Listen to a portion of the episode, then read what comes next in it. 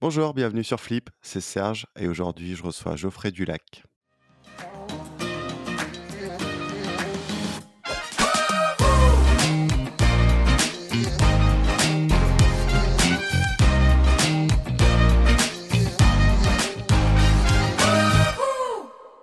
Bonjour Geoffrey, Bonjour Serge. comment tu vas? Écoute, très bien et toi? Ah, Ça va, est-ce que tu peux te présenter et présenter par la même occasion le groupement du patronat francophone? Bien sûr. Donc euh, Geoffrey Dulac, j'ai 28 ans et aujourd'hui je suis vice-président euh, de la commission startup au sein du groupement du patronat francophone. Et effectivement à côté, je suis responsable de développement commercial pour la startup Swile. Alors le, le groupement du patronat francophone, c'est quoi? Au fond, c'est le premier réseau d'affaires francophones à travers le monde. L'idée, c'est assez simple, c'est de favoriser les échanges, le transfert de compétences entre les entreprises et les acteurs économiques des pays francophones et francophiles. Ça va se matérialiser comment? On va d'abord planifier effectivement des, réunions bilatérales et des événements internationaux. On va organiser des rencontres entre les entreprises et les investisseurs internationaux d'originaire d'Europe, du Moyen-Orient, d'Asie et d'Amérique. Et on va mettre à disposition notamment de nos membres un outil unique qui s'appelle FAOS et qui va permettre aux acteurs économiques de dialoguer et de travailler ensemble. D'un point de vue chiffre, aujourd'hui, on travaille avec 88 pays francophones. Aujourd'hui, il y a plus de 274 millions de locuteurs dans le monde et on prévoit qu'il y en ait 750 millions en 2050. Donc, comme tu peux le voir, Serge, évidemment, il y a un enjeu démographique, il y a un enjeu stratégique, et l'idée, c'est de pouvoir permettre au plus grand nombre de pouvoir effectivement euh, faciliter euh, les échanges et les potentiels business. Très bien. Est-ce que tu as un exemple par exemple d'action que tu mènes ou que euh, le groupement du patronat francophone mène? Euh, oui, oui, bien sûr. Bah, là, aujourd'hui, effectivement, l'idée, c'est que, prenons un exemple, tu as un ministre euh, économique d'un pays d'Afrique qui arrive en France, qui nous dit, par exemple, que aujourd'hui, il est en France notamment pour faire du business sur certains secteurs d'activité. Donc, ça peut être la santé, ça peut être le domaine de l'éducation, etc. Euh, nous, effectivement, on va essayer d'identifier en France les acteurs qui sont des pionniers, effectivement, dans ce secteur et qui aimeraient, effectivement, se développer euh, à l'échelle internationale et notamment dans ce pays.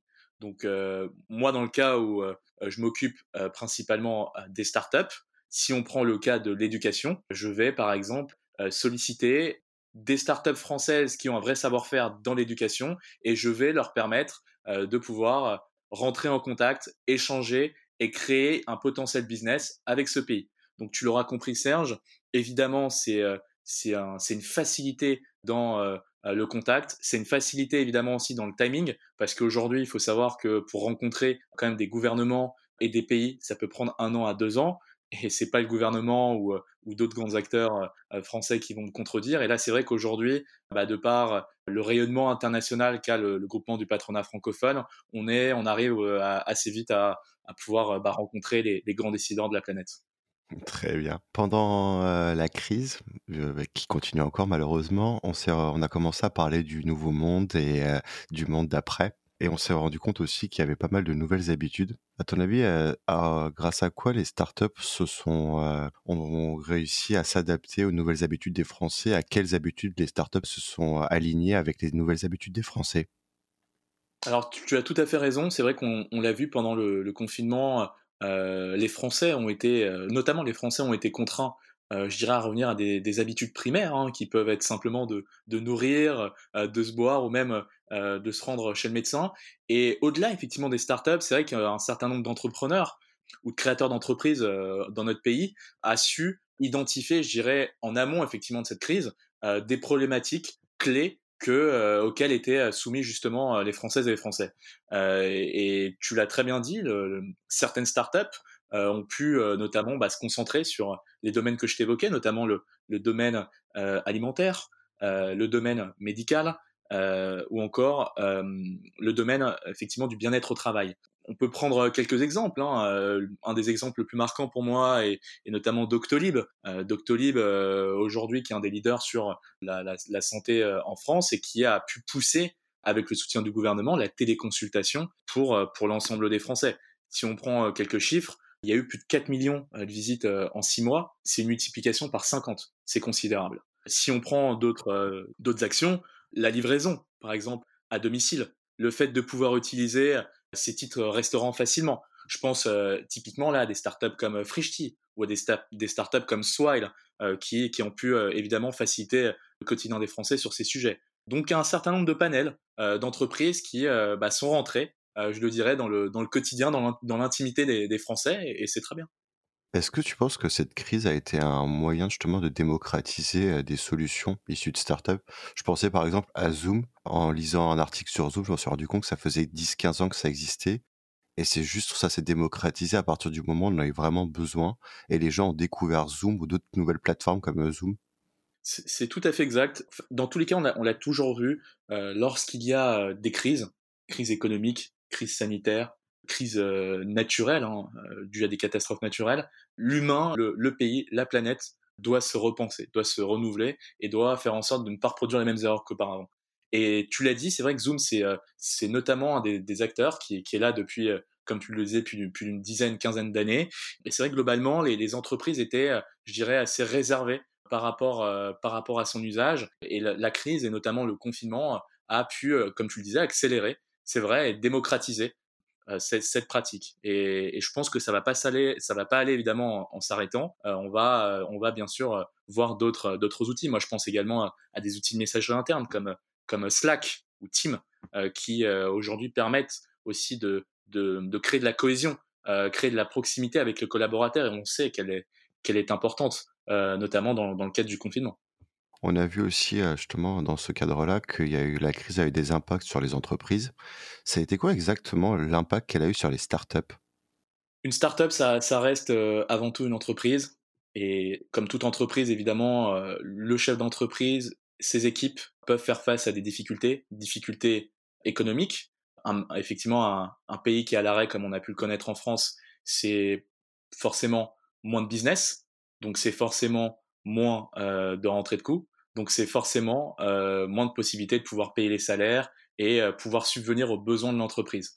Et effectivement, les startups n'ont pas n'ont pas été épargnées, même si pour c'est vrai certaines elles ont pu de par les, récentes levées de fonds euh, qu'elles ont pu euh, avoir pour certaines, euh, avoir, bah, je dirais, compter sur cette, sur cette trésorerie. Elles ont, du coup, comme, bah, comme une grande majorité, effectivement, de, d'entreprises françaises, dû faire face à la notion de, chômage partiel, à la, à la notion de, licenciement économique, mais tout évidemment en respectant un cadre juridique et évidemment un cadre humain. Très bien. Est-ce que la principale force des startups, ça serait pas justement sa capacité à pivoter comparé à des grands mastodons? Aujourd'hui, quand une startup se développe, euh, souvent ce qu'on lui demande et ce que demandent notamment les investisseurs, c'est d'avoir des résultats assez vite. Et ce qui se passe, c'est que souvent, bah, de par les talents qu'il peut y avoir, de par la variété des compétences et de par aussi le, je dirais, la logique et le bien fondé du produit, euh, les startups arrivent à, évoluer assez vite et donc à s'adapter, gérer aux évolutions du marché. Et c'est vrai qu'elles ont une certaine liberté, pardon, à pouvoir euh, évoluer en ce sens. Prenons un exemple concret. Si on prend l'exemple de, de Swile dans l'entreprise dans laquelle je travaille, il y a encore 8 à 9 mois avant le confinement, elle s'appelait Luncha. Elle s'est aperçue que très vite, elle, elle, elle, était sur un marché du titre restaurant qu'elle dominait, ou en tout cas sur laquelle elle devenait un acteur incontournable, mais surtout elle s'est aperçue qu'il y avait d'autres problématiques, des problématiques d'engagement que pouvaient faire face effectivement les DRH. Et donc par rapport à ça, elle a décidé c'est vrai, assez facilement, mais évidemment avec un travail de fond en, amont, de euh, passer à Swine et de pouvoir donner des, canaux euh, et des leviers effectivement d'engagement qui permettront voilà, aux entreprises, aux directions des ressources humaines, d'avoir plus de cohésion, plus d'impact et euh, je dirais un meilleur bien-être au travail. Tu penses qu'il y a une survalorisation du, des startups aujourd'hui, un peu comme il y a pu avoir dans les années 2000 cette fameuse bulle Internet, et on le voyait vers au mois de septembre quelques articles qui fleurissaient sur Internet en disant que c'était bientôt la fin des startups et de cette bulle explosive. Tu as raison, c'est vrai qu'aujourd'hui, beaucoup, beaucoup d'acteurs dans les médias, beaucoup d'acteurs dans la globalité se plaignent effectivement de, ce phénomène, à savoir je vais, je vais faire une start-up, je vais créer une start-up, un petit peu comme si on prend la référence hein, que tout le monde connaît, dans la vérité si je mens, je vais dire le mot start-up à un banquier et tout va, tout va marcher. Je pense que, comme toute entreprise, évidemment, il y a, il y a des problématiques derrière qui sont cachées, hein, des problématiques financières, des problématiques euh, de croissance, des problématiques même d'emploi, et que euh, on n'est pas forcément dans une startup nation, mais c'est vrai qu'on s'est aperçu euh, aujourd'hui que les startups étaient un des rares marchés, un des rares écosystèmes où il y avait des, aspects positifs, et notamment positifs pour le pays. Si on prend euh, quelques chiffres, hein, euh, typiquement pendant le confinement, près d'une startup sur deux a recruté, à hauteur de 48%. Près de 78% des startups ont prévu de le faire d'ici à décembre 2020. C'est des chiffres considérables. C'est des vecteurs effectivement d'emploi, c'est des vecteurs, comme tu le disais justement auparavant, d'engagement, de renforcement de compétences pour les collaborateurs. Et évidemment, derrière, on a, plus de fort, hein, mais tous les gouvernements euh, de la planète, et notamment le gouvernement français, bah, investissent sur, euh, sur ce domaine. Pendant le confinement, euh, Cédrico a notamment mis à disposition 4 milliards pour pouvoir soutenir les startups françaises. Donc, je pense que au-delà de la startup nation, il faut plus le voir comme un, acteur, un, canal, je dirais, d'emploi, un canal, je dirais, d'ambition, un canal d'espoir pour un pays comme, comme la France. Et d'ailleurs, les récentes levées de fonds qui ont pu avoir lieu, fantastiques, montrent que les investisseurs étrangers commencent à revenir en France. Et donc une certaine confiance commence à, revenir. C'est une bonne nouvelle. Les startups aussi ont un devoir de rentabilité, là où certains articles prédisaient que les startups ont créé des startups et que personne ne regardait leur rentabilité. Tu as totalement raison. Aujourd'hui, ce qui est compliqué pour une startup, c'est d'avoir un produit, un business model, une équipe forte. Parce que c'est les premières choses que les investisseurs vont regarder. Et évidemment, derrière, euh, souvent, c'est pas forcément dit, hein, d'un point de vue de communication, mais souvent, il y a des startups qui n'y arrivent pas et qui euh, sont obligés de rendre le bilan, qui sont obligés de fermer, leur activité. Mais en tout cas, ce qui est sûr, c'est que comme toute entreprise, euh, les startups, elles ont en tout cas des acquis fondamentaux pour qu'elles puissent réussir. Et évidemment, la rentabilité, le, business model, la capacité à ce qu'un produit euh, soit euh, audible pour le public font partie en tout cas des, euh, facteurs que regardent les investisseurs, les, fonds pour investir sur ces entreprises. Tu nous parlais tout à l'heure de, de, la création d'emplois justement dans les startups. Est-ce que cette crise a permis justement d'augmenter le recrutement en startup? Alors oui, parce que comme tu comme as pu le voir, beaucoup de startups ont pu, alors je dirais pas profiter, mais en tout cas ont pu servir, je dirais, les, Français, euh, notamment pendant cette crise, de par les produits qu'elles proposent. Et souvent, en fait, ce qui se passe, c'est que lorsque euh, tu as une forte production, tu as une forte croissance, et du coup, derrière, bah, tes attentes, elles évoluent. Euh, et donc, tu, peux être enclin, bah, déjà, à intéresser davantage d'investisseurs pour qu'ils investissent davantage sur toi, pour aller encore plus vite ou pour grandir encore davantage. Et pour pouvoir grandir et aller encore plus loin, bah, il faut recruter. Et c'est pour ça que, oui, effectivement, tu as, en tout cas un, vivier de, d'emplois qui, sont aujourd'hui disponibles dans les startups. Alors évidemment, plus sur certains types de métiers, parce que c'est des métiers qui vont être, euh, je dirais, plus euh, intéressants, notamment pour, pour la croissance, l'optimisation du produit ou pour encore le renforcement de la marque. Je pense à des métiers, effectivement, comme euh, la vente, le domaine commercial. Je pense également à des métiers comme le référencement, donc le marketing, ou encore à des métiers comme la création de, je dirais, de logiciels, la création euh, euh, d'outils, et donc là, du, développe, du développement. Et puis au-delà de ça, évidemment, tu as d'autres métiers euh, derrière qui vont émerger, bien sûr. Bah, quand tu recrutes en startup, justement, c'est quoi les points que tu valorises? Alors, je ne voudrais pas faire effectivement une généralité parce que derrière chaque startup, comme toute entreprise, il y a des, des valeurs, des valeurs importantes, essentielles pour le bon fonctionnement d'une entreprise. Mais en tout cas, de ce que j'ai pu voir euh, en amont. C'est vrai qu'aujourd'hui, on te demande d'être quelqu'un, évidemment, de polyvalent. Parce qu'aujourd'hui, quand tu es sur un poste en startup, tu n'es pas forcément que sur tes, missions, clés. On te demande de pouvoir travailler en équipe sur des projets assez transversales. Euh, donc, si prenons l'exemple d'un emploi comme sales aujourd'hui en startup, on va te demander d'être capable d'analyser, d'analyser les marchés, donc faire tout un, travail d'analyse. On va te demander d'être capable de négocier euh, et donc de closer entre guillemets des deals. Euh, du business, mais on va aussi te demander d'être capable de, faire preuve d'impact, notamment dans ta communication et ton marketing, donc d'être un ambassadeur. Donc on te demande au fond d'avoir, je dirais, cette polyvalence, d'avoir la capacité de pouvoir être ambassadeur de la marque, de la défendre sur tous les terrains d'acquisition. C'est aussi la capacité, je dirais, d'accepter d'être manager ou de, ou d'être manager. Et souvent, lorsque tu rentres sur un poste et que ça marche plutôt bien, tu as des responsabilités assez vite. Mais du coup, ça, t'oblige un travail, un travail de d'être capable voilà de, de, savoir manager des équipes, de d'entendre aussi ce qui va et ce qui va pas et de bien le faire. Parce que, en fait, plus rapidement, je dirais encore que dans les entreprises, aujourd'hui, un, chef d'entreprise, s'il voit qu'un, enfin, d'une startup, s'il voit qu'un aimant va pas, il va pas attendre cinq mois pour, euh, pour agir. Il va agir tout de suite. Donc, ça, ça nécessite de ta part, je dirais, une remise en question, un travail constant sur ta personne, sur tes compétences et sur ce que tu es capable de faire. Il y a une différence, par exemple, entre un recrutement dans une startup et un grand groupe en termes de, je sais pas, soit de mindset, soit de compétences, soit de, points qu'on regarde pour recruter un candidat? C'est difficile comme question parce qu'aujourd'hui, les entreprises, euh, les grands groupes euh, bah, s'adaptent évidemment au marché, donc euh, les méthodes de recrutement deviennent assez similaires. c'est vrai qu'aujourd'hui, sur un, recrutement, comme je te le disais en, en startup, on va, on va te poser des questions assez précises on va te demander par exemple de savoir euh, quelles sont tes ambitions à un an ou deux ans. Parce que clairement, quelqu'un qu'on recrute, qui souhaite recruter, qui souhaite euh, par exemple créer son entreprise, on sait qu'il va pas forcément avoir de beaucoup d'investissement dans la startup. Donc euh, ça a moins de sens effectivement de le recruter. On va essayer aussi de voir ta capacité à pouvoir te t'intégrer rapidement, parce qu'évidemment derrière, et souvent c'est un constat dans toutes les startups, mais on préfère avoir une personne bonne mais qui va peut-être prendre un peu plus de temps pour euh, apporter du résultat, mais qui arrive à s'intégrer rapidement, que peut-être avoir la meilleure personne avec le meilleur talent du monde, mais qui aura des grandes euh, difficultés à s'intégrer à l'équipe. Donc on va regarder l'intégration à l'équipe, euh, ta, donc ta capacité à t'adapter, ta capacité d'écoute et d'intelligence aussi par rapport au poste, et puis ta capacité aussi à délivrer aussi rapidement.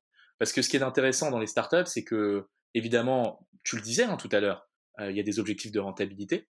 Les investisseurs, ils n'attendent pas. Euh, de savoir euh, si dans un an ou deux ans les, chiffres vont venir. Et du coup, bah, derrière, le, toute la direction va euh, observer, va observer clairement ce que tu fais et ce que ça apporte en, termes de valeur. Alors que dans un groupe, je dirais comme on est à plus de 10 000 ou 20 000 salariés, c'est vrai que c'est quelque chose qui est beaucoup plus difficile à, voir parce que derrière, évidemment, bah, c'est des acteurs qui ont des acquis déjà, des acquis forts. Alors je dis pas évidemment que les collaborateurs qui sont dans les grands groupes ne vont rien faire, bien au contraire, ils vont avoir une incidence. Mais en fait, de par le, manage, le management qu'il va y avoir, je dirais que le pouvoir de décision, euh, le pouvoir d'action va prendre plus de temps parce que il va, y avoir plus de, ça va demander plus de validation, plus de, je de réflexion sur le process de décision. Très bien. Est-ce qu'il y a des euh, nouveaux métiers qui se créent justement grâce à ces startups, grâce à des nouveaux besoins des Français? Oui, il y en a un certain nombre parce que évidemment euh, derrière euh, et notamment dans le domaine des startups, les équipes souhaitent euh, être toujours plus productives, elles souhaitent toujours être meilleures dans leur travail et on a pu voir notamment émerger un, métier moi qui m'a beaucoup marqué notamment ces, derniers mois qui est le qui est le gros hacking. Le gros hacking c'est quoi? En fait C'est la capacité d'avoir un ensemble de techniques, je dirais irrationnelles, marketing qui vont te permettre de pouvoir décupler la croissance de tes entreprises. Donc prenons un exemple concret, demain tu es tu es commercial dans, une entreprise, comment tu peux faire pour aller plus vite dans ta prospection, avoir une prospection du coup plus intelligente, avoir plus de rendez-vous et donc plus de chiffres sans impacter ton temps et ton travail? Et en fait, le gros hacking va te permettre notamment bah, de pouvoir, je dirais, décupler euh, et d'être beaucoup plus efficace sur ce domaine. Donc c'est un métier qu'on voit pour l'instant beaucoup essentiellement dans les startups, parce que c'est notamment les startups qui bah, ont besoin, je dirais, d'un, qui ont besoin, je dirais, de croissance assez forte. Tu as pu voir d'ailleurs émerger un certain nombre d'acteurs hein, aujourd'hui, euh, des acteurs comme effectivement euh, Lyon, euh, Kevin Dufresne, Jérémy Goyot, ou beaucoup d'autres effectivement acteurs qui, qui émergent aujourd'hui sur le marché, mais tu en verras d'autres, je pense, dans, dans les mois à venir, parce que derrière, évidemment, les, les entreprises recherchent, je dirais, cette croissance et ces, ces techniques pour aller plus vite et avoir plus d'impact. C'est bien que tu en parles justement. Est-ce que c'est pas aussi pour les plus jeunes ou euh, les futurs euh, employés, est-ce que travailler dans une startup, c'est pas aussi une occasion de découvrir des nouveaux métiers qui sont pas encore développés forcément dans des grandes entreprises? Tu parlais de gros hackers par exemple, c'est une notion qui existe depuis quelques années euh, en startup et pourtant les nouvelles, les grandes entreprises commencent juste à réfléchir à mettre ce type de poste dans leur hiérarchie. C'est une, une, très belle question, ta question. J'irais même plus loin encore. Est-ce que au fond, les startups, ça serait pas au fond une école un petit peu de la vie. À savoir, est-ce que euh, lorsqu'on va dans une startup, on n'arriverait pas enfin à découvrir ce qu'on aime faire, ce dans quoi on est fort, ce dans quoi on peut donner le meilleur de nous-mêmes. Et ça, c'est souvent une question euh, qui remonte euh, dans, dans la jeunesse, lorsqu'elles viennent notamment d'avoir le bac ou lorsqu'elles sont en études supérieures. Elles savent pas trop ce qu'elles souhaitent faire. Ou typiquement, dans le cadre de reconversion, souvent, tu as des, des, actifs qui sont sur un métier, mais qui s'aperçoivent que c'est pas là où ils devraient travailler. C'est pas là où ils sont les plus passionnés. Et c'est vrai qu'aujourd'hui, les startups, elles, elles peuvent te permettre, je dirais, de, de découvrir, d'avoir cette reconversion, cet apprentissage, d'apprendre d'acquérir des compétences sur des métiers, comme tu le disais, comme on le disait tout à l'heure, qui peuvent être assez clés, ou sur des nouveaux métiers qui peuvent évidemment leur permettre bah, d'avoir une certaine reconnaissance euh, vis-à-vis de l'entreprise, mais aussi du marché, et euh, devenir, je dirais, un, couteau suisse ou un indispensable euh, dans effectivement les, les, années à venir. Un des points aussi qu'on retrouve souvent ou que les startups mettent en avant, c'est quand tu rentres dans la startup, c'est que tu as des missions très diversifiées. Est-ce que ça joue pas aussi? Concrètement, ta fiche de poste peut évoluer très rapidement selon les besoins de la startup, alors que dans un grand groupe, souvent, elle est un peu plus figée, ou ça prend plus de temps pour faire évoluer, non? Qu'est-ce que tu en penses?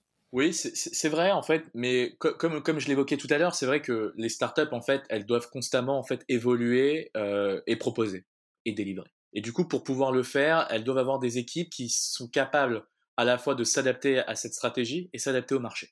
Du coup, derrière, on peut pas effectivement, comme tu le disais, demander à une startup dans ce sens de d'avoir des équipes figées, euh, d'avoir des collaborateurs qui ne sont pas capables de répondre à des attentes que peuvent avoir euh, de potentiels clients euh, ou une stratégie globale.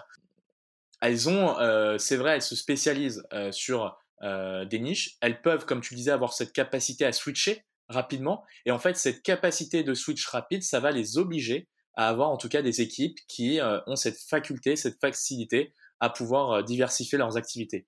Les grands groupes ont, plus de difficultés à switcher, à, avoir cette capacité à, changer euh, du jour au lendemain, et donc elles vont plus chercher, je dirais, des experts dans leur domaine qui vont pouvoir délivrer sur un même domaine pendant plus longtemps. Et est-ce que c'est pour des jeunes qui souhaitent créer leur entreprise, c'est forcément un passage obligé de travailler dans des, dans des startups? En tout cas, c'est, je dirais, c'est un plus considérable. Parce que pour tout chef d'entreprise, en tout cas tout jeune qui souhaite créer une startup, être au cœur de ce qu'il pourrait avoir à, avoir demain, c'est au fond voir toutes les problématiques. Les problématiques humaines, les problématiques financières, les problématiques collectives. Prenons un exemple très concret. Ça apprend beaucoup lorsque tu vas dans une startup et que tu vois qu'il y a par exemple des difficultés économiques. Et donc que du coup, le directeur général, le CEO vont prendre des décisions fortes, soit de licenciement, soit de redéfinition euh, d'une stratégie, soit de, création de postes, soit de, diversification de missions. C'est au fond un laboratoire qui va vraiment te permettre de, de comprendre ce qu'il faut faire, au fond, et de ce que tu ne devras pas faire euh, par la suite si demain tu crées une entreprise. Donc pour moi, c'est vraiment une très belle école pour toute notre jeunesse, pour apprendre vite et pour être compétent. Et derrière, bien sûr, je, voilà, encore une fois, je, je, je, ne critique pas les grands groupes. Moi, j'ai eu l'occasion, hein, lorsque j'étais plus jeune, de réaliser des alternances dans des grands groupes. C'était une expérience fantastique. Et encore une fois, si je devais le refaire, je, le referais euh, évidemment avec euh, grand plaisir parce que ça m'a beaucoup apporté. Mais c'est vrai qu'évidemment, le, les temps évoluent et, et notre jeunesse aussi. Et c'est vrai qu'elle doit, on leur demande beaucoup aujourd'hui. On leur demande d'être, de pouvoir s'adapter rapidement, d'être efficace, d'avoir de l'expérience alors qu'elles n'en ont pas forcément. Donc c'est vrai que c'est en tout cas c'est un très beau laboratoire pour, pour expérimenter euh, tout ça. Une startup qui passe de 50, 100 euh, collaborateurs à 10 000, 15 000 collaborateurs, tu penses qu'elle proposera toujours ces missions aussi diversifiées, cette, cette agilité? En tout cas, c'est son devoir. C'est le devoir qu'elle devrait avoir. En tout cas, c'est et, et, ça fait aussi des promesses de valeur qu'elle met en avant bah, dans, dans, le cadre de sa marque, dans le cadre aussi de, de ses recrutements. Après, il est bien évident que lorsque tu as une startup avec un effectif à hauteur de 10 à 50 employés, et quand tu as une startup à hauteur, avec un effectif à hauteur de, comme tu disais, de plus de 1000, 2000, 3000, même plus de 10 000, évidemment, derrière, ça va nécessiter des, des, des problématiques auxquelles il faudra y répondre, et donc une, une nouvelle organisation sera mise en place. Parce qu'évidemment, derrière, un directeur commercial d'une entreprise de 50 salariés, c'est pas la même chose qu'un directeur commercial d'une entreprise de 10 000 salariés, d'un point de vue de communication, d'un point de vue d'organisation, d'un point de vue d'équipe. Mais je, je, suis assez optimiste, en tout cas, de ce qu'on peut voir des, des, entreprises, en tout cas des startups qui sont en train d'émerger euh, dans l'écosystème euh, français. Pour l'instant, ça marche, ça tient bien. On arrive à avoir des entreprises avec euh, du contact humain, du bien-être au travail, de la valorisation, de la considération et de l'évolution. Et c'est au fond, c'est ce que recherchent je dirais, les, Françaises et les Français lorsqu'ils euh, souhaitent travailler sur le marché. Avant de terminer ce podcast, on va passer au Flip and Curious. Si tu devais me conseiller un invité pour Flip, tu dirais qui? Stéphane Tiki. Stéphane Tiki, parce que c'est quelqu'un que je connais bien, avec qui j'ai l'occasion de, travailler euh, au groupement du patronat francophone, qui est directeur du développement. C'est une euh, personnalité aussi politique. Il a été l'ancien président des jeunes républicains et, et donc ancien proche jeune pour l'ancien président de la République Nicolas Sarkozy. Et c'est enfin, c'est une personne qui, qui aussi travaille avec, je dirais, les acteurs économiques du pays. C'était quelqu'un de fantastique, inspirant, et, euh, et je t'encourage euh, évidemment vivement euh, de l'inviter pour que tes auditeurs puissent évidemment connaître bah, son parcours atypique, détonnant et je dirais assez inspirant. En 2021, les trois startups à suivre. Question difficile. Évidemment, les, les auditeurs m'en voudront pas. Je dirais évidemment Swile, qui, qui se développe à une vitesse fantastique et, et dans laquelle j'ai l'honneur de, de, pouvoir effectivement travailler. Je pense aussi évidemment à Insect.